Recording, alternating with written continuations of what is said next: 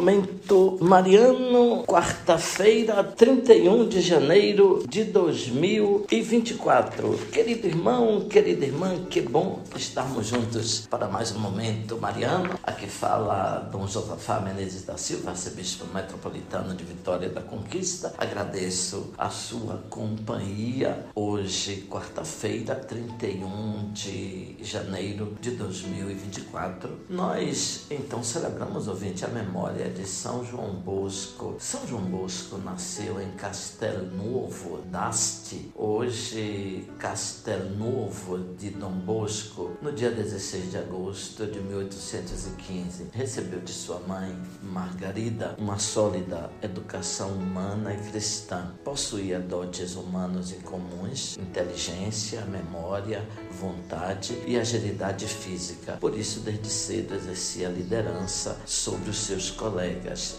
organizava os jogos e, nos momentos pré-estabelecidos, parava tudo para levá-los à igreja. Em 1841, foi ordenado presbítero em Turim, norte da Itália, onde iniciou suas atividades pastorais junto com outro santo, São José Cafasso. O seu projeto era a educação dos jovens, especialmente os pobres e abandonados. Formou com eles um pequeno grupo que levava a jogar, rezar e mesmo comer no refeitório eclesiástico. Desalojados num e noutro lugar, finalmente conseguiram fixar-se numa cobertura, um alpendre de nome Binardi, que se tornou a primeira célula do famoso oratório. Na mais absoluta falta de meios materiais e hostilizado por muitos, ajudado pela mãe Margarida, iniciou o Oratório São Francisco de Sales. O oratório era um espaço de encontro dominical para os jovens que desejassem passar um dia alegre, ao mesmo tempo que pensionato com escolas de arte e ofícios para jovens trabalhadores, escolas regulares para os estudos humanísticos, segundo a pedagogia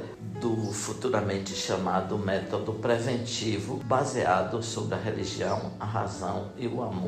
Seu fundamento, como explica o próprio Dom Bosco, são as palavras de Paulo: a caridade é benigna, paciência, tudo sofre, tudo espera, tudo crê. Para dar continuidade à sua obra, fundou a Pia Sociedade de São Francisco de Sales, os padres salesianos e as filhas de Nossa Senhora Auxiliadora. Deu início também a escolas de tipografias, revistas, editoras para promover a imprensa católica, sendo ele mesmo um fecundo escritor popular. Nos difíceis anos do chamado Ressurgimento, ainda que quisesse permanecer distante das lutas políticas, em diversas ocasiões serviu de intermediário entre a Santa Sé, o governo italiano e a casa, portanto, dos reis de Savoia. Sentia-se padre na casa do pobre, no palácio do rei e no gabinete dos ministros polêmico com os protestantes, manteve amizade com eles e com os judeus. Condenamos os erros, mas respeitamos as pessoas, dizia Dom Bosco. Morreu no dia 31 de janeiro de 1888 e foi canonizado em 1934. Abençoe-vos, Deus Todo-Poderoso, Pai, Filho, Espírito Santo. Amém. O vinte louvado seja nosso Senhor Jesus Cristo, para sempre seja louvado.